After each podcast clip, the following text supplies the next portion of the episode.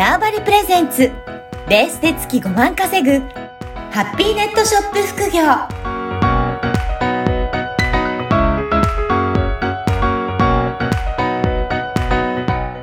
こんにちは、小ラボの岡田です。はい、こんにちは。可能性を広げるネットショップアドバイザーのおじろです。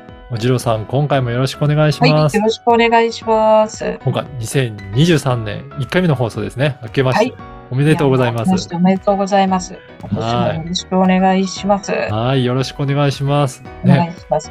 今年1回目の放送ということですが、今回どういったテーマでお届けしますかね？そうですね。今回は、えーっと、もう1回、2023年1回目ってことで、もうちょっと皆さんにですね、はい、もう試してもらいたいことが一つあって、はい。それを、のお話をします。ぜひぜひ、ね、はい新年もう新しい年迎え迎えたので、ぜひね、はいそういった機会に皆さんも取り組んでいただければと思いますが、どういったところをやっていくといいでしょうかね。そうですね。あの、予習、予宿の話です。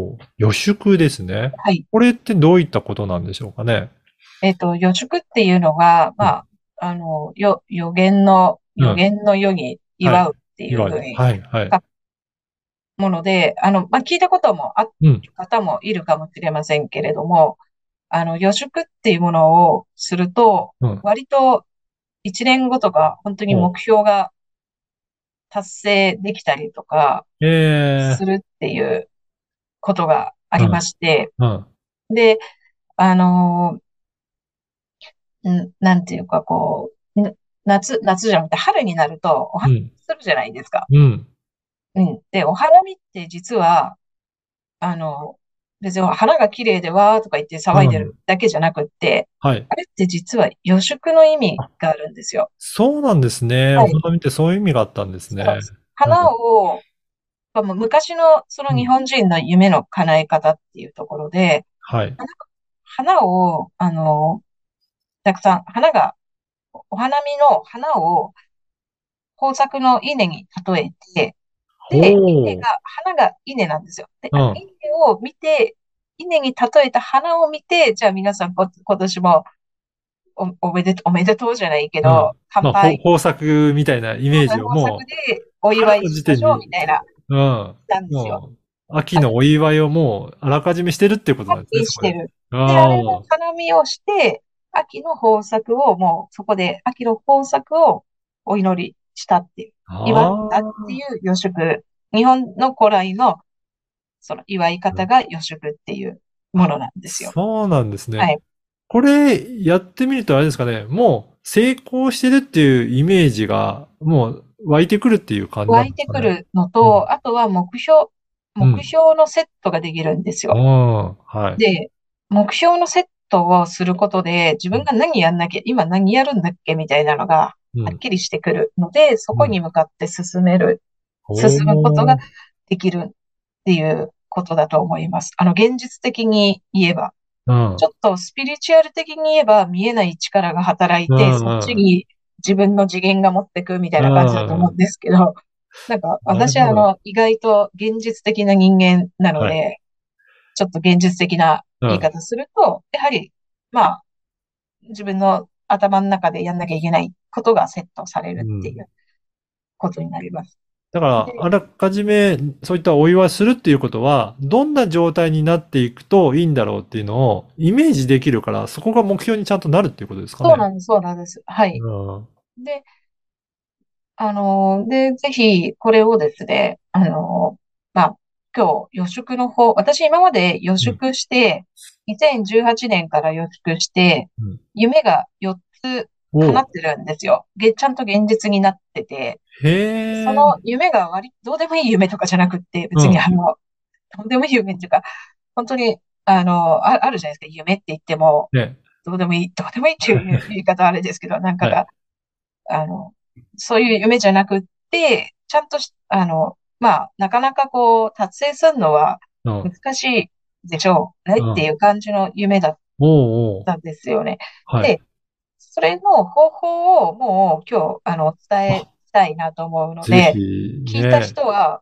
全く同じことをしてうん。もらいたいなと思います。ね。はいおじろさんがもう実績としてね、何回もそれ経験されてる方法っていうことであれば、ぜひね、皆さんにも新年1回目やってもらいたいですね。やってもらいたいです。はい。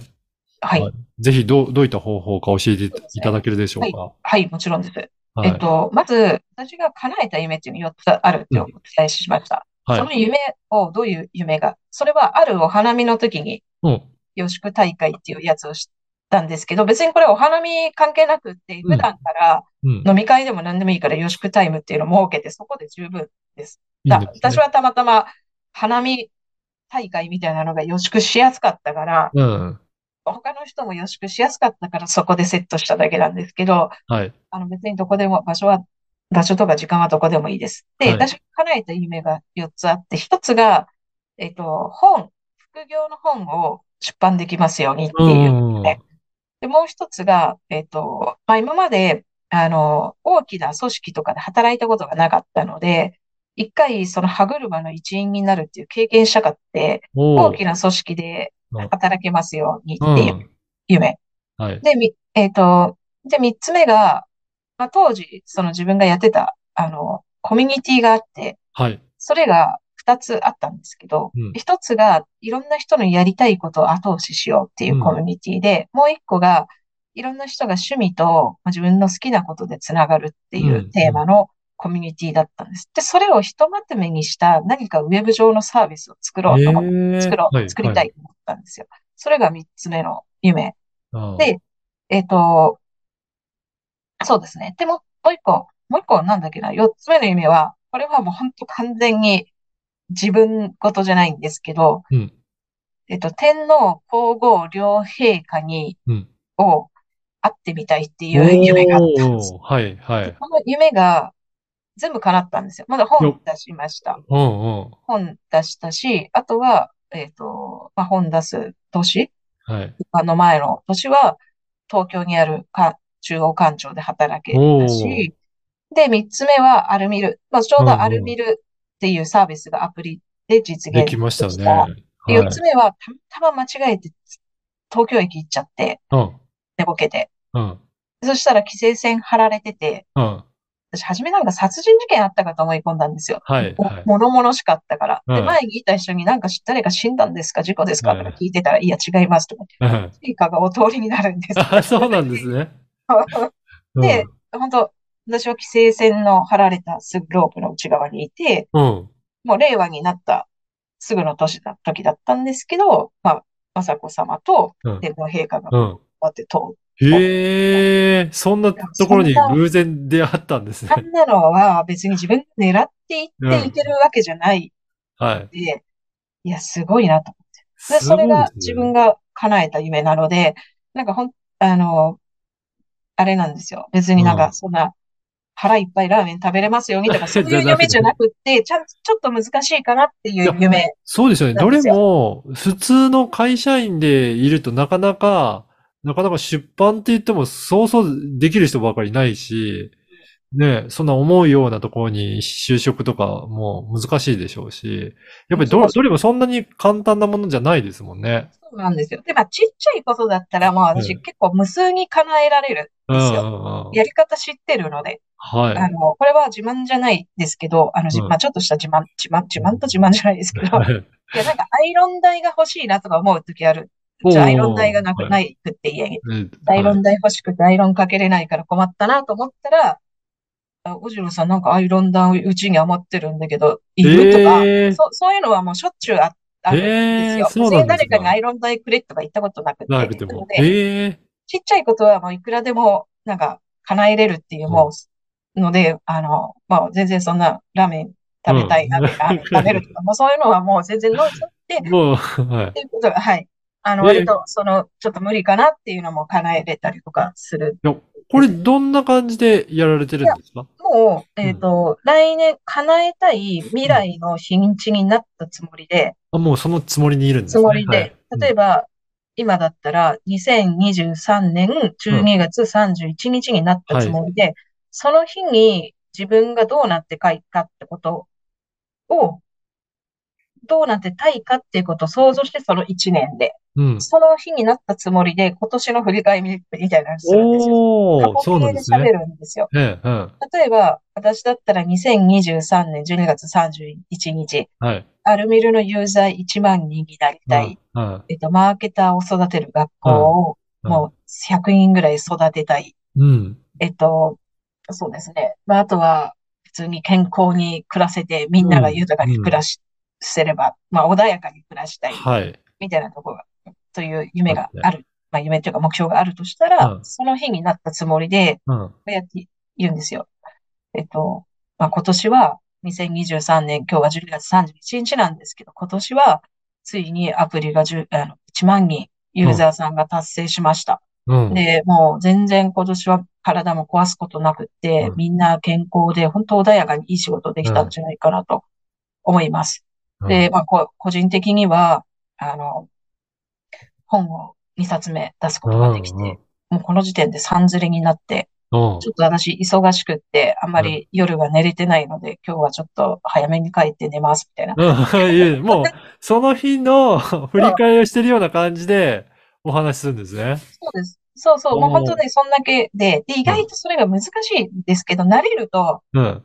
もう未来に、自分の意識を未来に飛ばして、うん。その一年振り返って、これがあったよね、これがあったよね、これがあったよねっていうことによって、うん。やっぱ不思議ですよね。その、そこに向かっていくんですよ、意識が。